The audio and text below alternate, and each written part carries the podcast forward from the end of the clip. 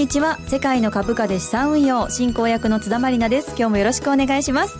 番組パーソナリティは国際テクニカルアナリストの福永博之さんです。こんにちは。よろしくお願いします。よろしくお願いします、はい。そしてマネースクエアジャパンシニアコンサルタントの比嘉博さんです。こんにちは。よろしくお願いします。よろしくお願いします。そしてマネースクエアジャパンナビゲーターの芦田智美さんです。こんにちは。よろしくお願いします。よろしくお願いします。この番組は足元のマーケット展望投資戦略の解説日経平均など世界を代表する株価指数のレバレッジ取引のコツとツボも伝授する盛りだくさんの投資情報番組です。そして私の1週間の戦いぶりを大検証。この1週間のトレードの結果は果たしてどうなったのかこの後発表します。お楽しみに。それでは早速番組を進めていきましょう。どうぞ最後までお付き合いください。世界の株価で資産運用この番組は日経平均株価やニューヨークダウが取引できる株価指数 CFD のマネースクエアジャパンの提供でお送りします。世界の株価で資産運用。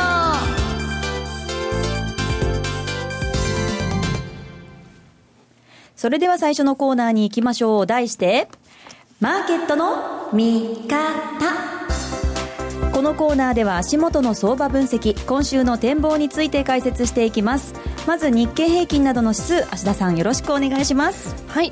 今日の日経平均株価終値は273円5銭安い1万6596円51銭。日経平均先物日中の終値は270円安い1万6600円。日経225証拠金取引現在レートは1万6593円。ニューヨークダウ証拠金取引現在レートは1万8612ポイントとなっています。はい日経平均株価は続落となっています。それでは足元の相場や今週のマーケットのポイントについて比嘉さんよろしくお願いします。はいまずは先週から、えー、直近までのですねちょっとマーケットを振り返ってみたいと思うんですけれども、はい、まあ、8月5日に出ましたアメリカの雇用統計かなりいい数字強い数字だったわけなんですが、はい、まあ、先週発表されたのがまずは小売売上高ですかね、はい、えー、そして、えー、昨晩発表されたニューヨーク連銀の製造業景況指数。これはまた今度は低調な結果と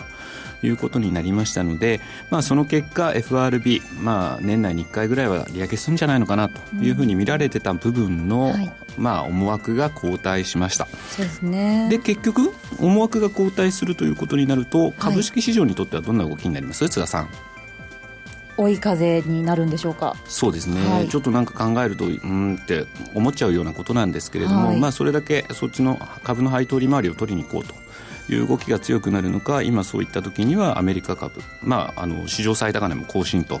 いうような流れになりました、はい、ただ CFE のフェドウォッチを見てるとですね、はい、先週この番組内でもお伝えしてた時って40%台12月の利上げ確率40%台だったのが50.8%に上がってたので、はい、ちょっとそこら辺はですねなあれ？っていうふうにですねやっぱりちょっと思うところではあるんですが、まあ、市場は、まあ、ちょっと今、イベントがですね大きいイベントがちょっとまだ先だということもあるので、どうしてもいいとこ取りみたいなですねそういった動きになっているのかなと。いう感じがします。で、はい、ここまでは、まあ、アメリカサイドのお話、はい、そして今度ちょっと日本のお話に振っていきたいんですけど昨日第2四半期の GDP の速報値こちらが日本の方で発表になりまして、はいまあ、プラス成長っていうなんか文字がですねタイトル込み出しては目につくなと思ってたんですが、はいすね、決して出た数字喜ばしく手を叩いて喜べるものではなかったなという感じがしました、えー、で結局そうなってくるとじゃあ9月追加の緩和策打ち出してくるんじゃないの？みたいな声も聞こえてたわけなんですが、ただ津田さん、はい。この間7月最後の営業日にですね、はい、日銀って ETF の買い入れ増額しますっていうのを発表して、はい、まあ、市場の失望を買ったというのは記憶に新しいところ、はい、じゃあこの先9月追加緩和って言われて何すればいいんでしょう？それを増額するとか。うん。なかなか厳しいんですよね。というのもやっぱりあの中央銀行なんで日銀、えー株価をですねサポートする動きっていうのはどうなのと。いうふうに思わざるを得なくてですね世界でそんなことやってる中央銀行ってないわけですよ国債の買い入れなんていうのはまあ普通にやるわけなんですけれどもまあえー、それで結局今日本の株価っていうのはまあ下値がサポートされてるって言ってしまえば聞こえはいいんですが、はいある意味作られちゃってるみたいなですねいびつなちょっとマーケットになってるっていう言い方もできるかと思うんですね、はいそうしてくると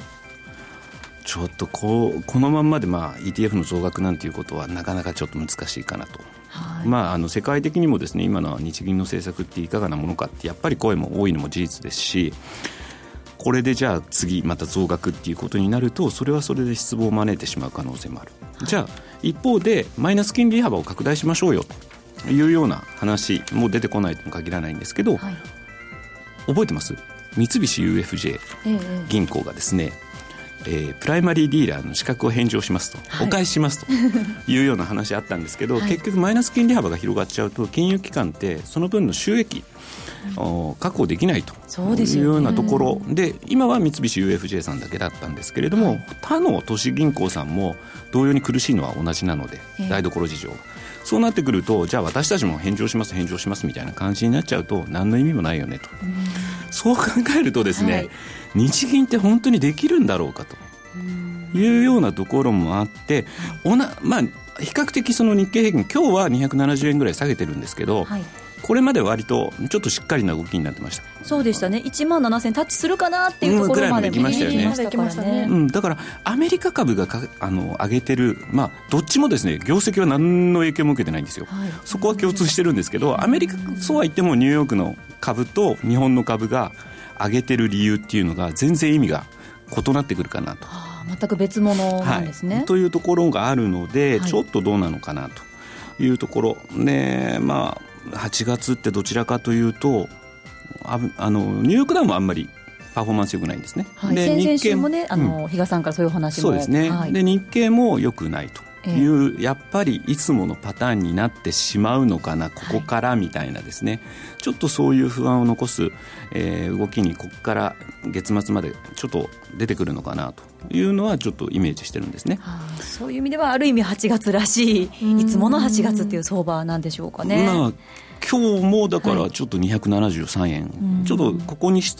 しばらくにしてはちょっと大きな下げになったかなという、えー、まあ、実需がまだ明日からしか戻ってこないっていうところ、ね、うん、いうのもあるんですけど、はい、今日はちょっとまた別の要因もあったかなというふうに思ってまして、えー、昼休み時間ですかね、はい、アメリカのちょっと10年債の利回りを見てたら、はい、まあ、下がってたんですよ。はいはい、っていうところを考えたときにドル円がまず為替がだからドルが売られたそうですね円高方向に買いました、はい、100円割れ寸前ぐらいまでちょっと下がりました。その影響を受けて、まあ、日経平均も午後から下げ幅を拡大。一時ちょっとあ下げ幅縮めるかな。また ETF の買い入れ、ね、っていうようなところもあったんですが、はい、まあその後今日は安値引けで終わったということなので、はい、ちょっとこの辺りまた株価ここから少し波乱含みになってくるのかなというそんな気がしますね。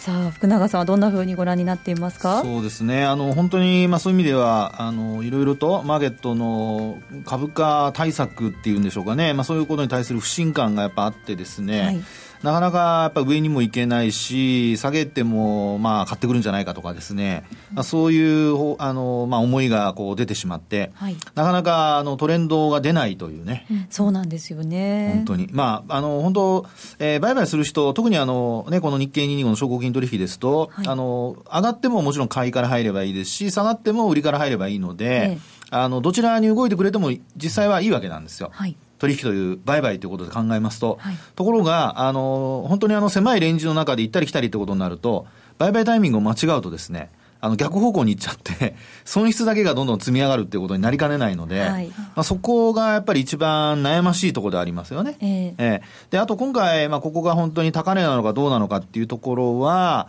まあ、業績面で見ると、まだ日経平均株価の EPS が1205円ぐらいで、で、一株当たり利益も、あの、1205円っていうところなので、はい、まあ、そういう意味では決して割高とは言えないんですよね。はい、なので、えー、まあそういう意味では外部環境に振らされる部分はあるんですけど、はい、えー、そこをどうやって持ち直して、まあ、次につなげていくか。これが、まあ、ポイントになりそうですね。はい。はい。さあ、まあ、イベントもね、26日のジャクソンホールまではしばらくありませんけれども、はいどんなふうに動くのか、福永さん、戦略、どんなふうにしていけばいいですかね、戦略はですね、はい、これはあの、まあ、引き続き短期の人は、まあ、売買、上にも下にもってことにはなるとは思うんですけど、はい、ただ先ほども話したように、ちょっと難しいので、そうですね。私はですね、はい、基本的にあのまだ押し目買いだと。あ引き続き、あの、先週も押し目買いっていうお話を伺ったんですけれども、ええ、今のこうね、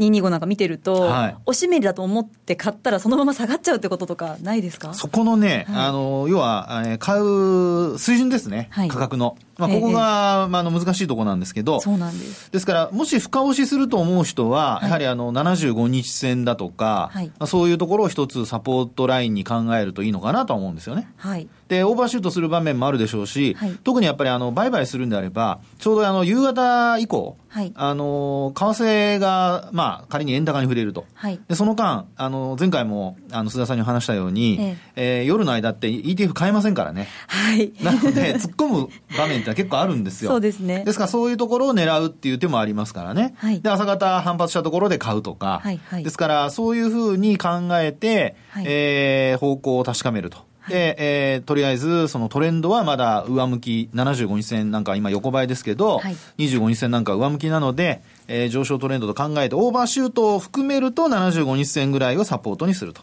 いう考え方ではどうでしょうかというところですね。はい、わかりました。では引き続きおしめ買いということで。そうですね。はい、参考にさせていただきます。はい、以上、マーケットの見方のコーナーでした。それでは続いてのコーナーに行きましょう。マリナルの世界の株価で資産運用トレード大検証先月からリアルトレードを始めた私なんですが早速この1週間の結果を発表させていただきます。はいお願いします。発表します。今週は、はい、ドゥルルルルルルルルダン1万3600円のマイナスでしたねえ残念はい残念じゃあちょっとどんな感じで取引したのか。はい、はい、ちょっと。ぜひ教えてください、はい、まずですね、ダックス先週放送内で、小暮さんからねお話があったんですけれどもそのお話を受けてダックスは配当相当額が発生しないということもありますし、はい、1枚売ってみました。そうですね。がしかしその夜にストップついてしまいまして これがねちょうどこの1万3000円ぐらいのマイナスになってしまったと、ね、残念ながら、はい、うん、もうちょっと待って売るにしても移動平均線が下を向き始めるのを待ってからでもよかったかななんて、はいうん。はい、それでもあのどの移動平均線によりあの下向くかにもよりますからね。そうですね。25日線が下向くまで待ってたらすごい時間かかっちゃいますしね、はい、5日線だと、まあ、あのそれでもまだ上向いてますから、はいね、どの移動平均線にするかをちゃんと考えておかないといけませんね。わかりました。はい。はい。そして日経225は1万6425円に指し値を入れて、押し目買いを狙ったんですけれども、ちょっと一旦様子見ということで、今週は取引しませんでした。はいそしてニューヨークダウなんですがこちらは福永さんからアドバイスをいただきまして、はい、ボリンジャーバンドを見てみたんですけれどそうするとボリンジャーバンドスクイーズが発生して収縮してたんですよね、はい、なのでこれをしっかり毎日チェックしてトレンドが発生してからついていこうと思っています。いいですね。はい、はい。そんな感じです。どうですか？あのー、まず一つですね。はい、えっとちょっと、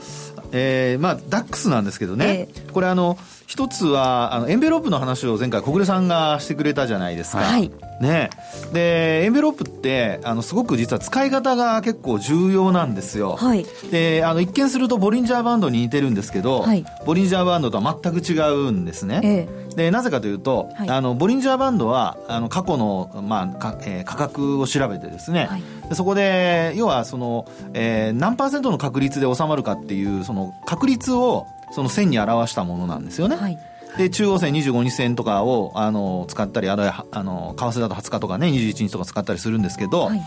あのエンベロープっていうのは単純に25日移動平均線に対して平行線引くだけなんです、はい、上下に。はい。ええ、であのその場合はあのどんどん上に上がっていくと平行線そのまま上に上がっていっちゃったりしますから。はい。基本的にはですね、はい、あのそういう意味では、えー、ちゃんと売買タイミングを見て考えないと、うんうんうん、えー、まあ、要は今回のようにですね、はい、1日も持たずに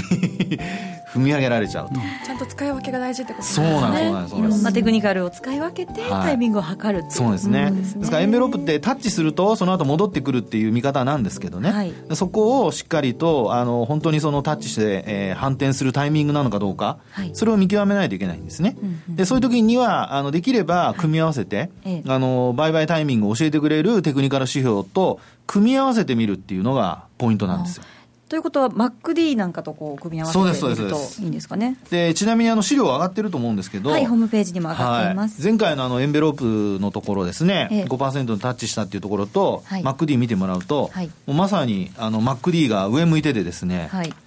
まあ僕はあのやめた方がいいと思いましたが、まあ、強行しちゃったんですけども、はい、はい、もうすいません、ちょっと前のめりに打ってしまったんですけれども。そうですね、まあ、ですから、はい、あのそういう意味で言うと、今、ちょうど、はい、あのえーと、ダックス、リアルタイムで見てると、ちょっと下がってきてますよね。はい。ね、で5%にタッチした後にあに下向きに変わってきてますから、ええ、これあのこの後 MacD がクロスするようだと、はい、売りシグナル発生ということになって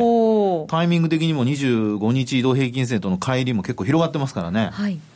こういうのは意外とチャンスになるかもしれないですね。すごいヒントをいただきました。うん。しっかりとチェックいや、責任は皆さん自分で取ってくださいわかりました。自分の責任で取引します。僕の責任しないでください、ね、ただ本当見るチャートによって全然異なるっていうのも事実で、はい、あの、全然国領をフォローするつもりでもないんですけど、あの、ちょうど今日資料でもやっぱ上げたんですけど、はい、標準偏差と ADX 見ててもですね、ちょっとまちまちの動きにもなってるんですよ、実は DAX って。ね、まあ DAX だけじゃないんですよ。はい、FT とかもですね、あと下に上がってるニューヨークダウンもそんな感じですよね、ADX だけは上がって標準偏差は下がる、でちょっと一つだけ標準偏差、これ、両方上がってればトレンドが出てて、ボリンジャーとのプラスマイナス1シグマのどっち、外側に出てる、どっちかにトレンドが出るという見方になるんですけど、はい、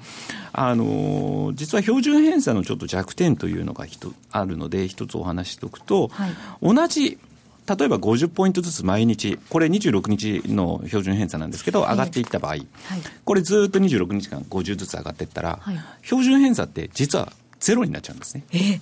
ていうようなところがあるので、はい、ちょっと今、片肺飛行にはなってるんですけど、ちょっとそこだけはですね、今後、まあ、もしあのその辺も見てるよっていう方がいたらですね、はい、ちょっとあの一つ注意して見ていただければなというようなことで、ちょっと一つ打足ながら伝え、付け加えさせていただきました、はい、しっかりチェックしてね、ダックスも今後挑戦していきたいんですけれども、うん、あとニューヨークダウなんかは、比嘉さん、どうですかね？ニューヨークダウもですね、今、はい、じゃあトレンドが出てるかっていうと、その下に出てる通りで、ちょっとね、微妙なんですよ、本当に ADX だけはちょっとトレンドの兆しが出そうなんですけど、はい、標準偏差は下がってるというところ、ええ、で確かにプラス1シグマボリンジャーのプラス1シグマの外側をこう出てるんですけど、はい、非常にこの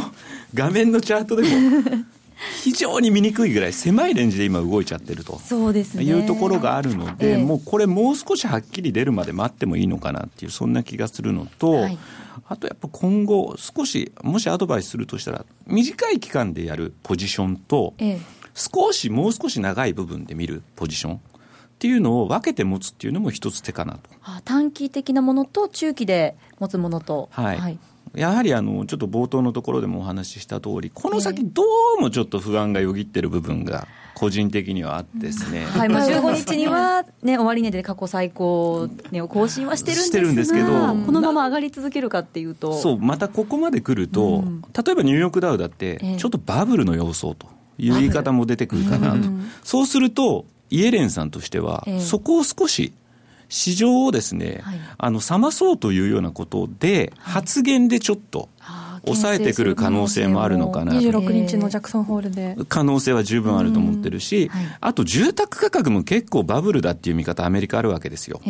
そういったところで少しまあ熱を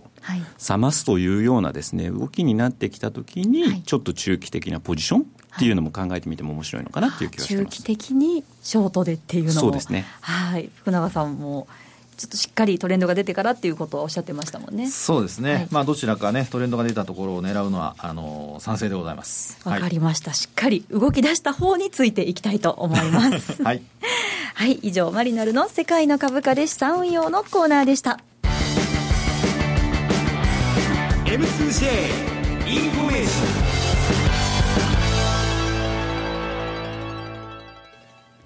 ここでマネースクエアジャパンからのお知らせです。芦田さん、よろしくお願いします。はい。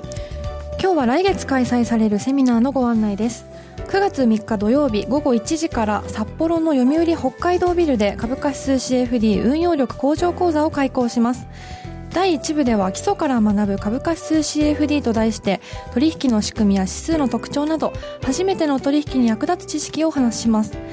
そして第2部では先週のインフォメーションでもご紹介した当社で利益を上げているお客様のトレード戦略下がっても嬉しいつなぎ売りトラリピの詳細を大公開します。札幌での開催は今年度初ですのでねぜひ足をお運びください。はいセミナーの第3部では現役ファンドマネージャー西山孝四郎さんと比嘉さんのディスカッションもあるんですよね。そうですね。あのちょうど、まあ、8月26のイベントももう通過してるでしょうし当然その頃になってくると日銀9月に何かできるのというのもまた話題になっているんじゃないかなというふうには思いますので、はい、そのあたりしっかりお話できればなというふうに思ってます。はいここでしか聞けない本音トークの30分ですから皆さんぜひ取引のヒントにしてください。詳細は番組ホームページにある9月3日札幌のバナーをチェックしてください。芦田さん比嘉さんありがとうございました。ここでお知らせですマネースクエアジャパンでは株価指数 CFD をお取引中の投資家の皆様によりお取引しやすい環境をご提供するため9月上旬からパソコン用取引ツールの動作環境に Windows 10、Mac を追加予定です。その他にも現在実施中の M2J 株価指数スペシャルプロモーションでは日経225やニューヨークダウをはじめとした株価指数の基礎から実践までをレベル別に学べる、学べるセミナーの開催や最新の市況状況、売買に役立つ独自レポートの提供などを通して幅広い投資家の資産運用を多方面からサポートしています。詳しくは世界の株価で資産運用番組ウェブサイトにある M2J 株価指数スペシャルプロモーションのバナーから特設ページをご覧ください。当社の取扱い商品は投資元本以上の損失が生じる恐れがあります。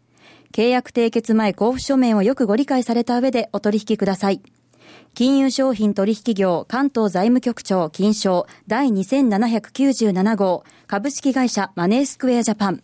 以上 M2J インフォのコーナーでした。福永博之のマーケットトピック。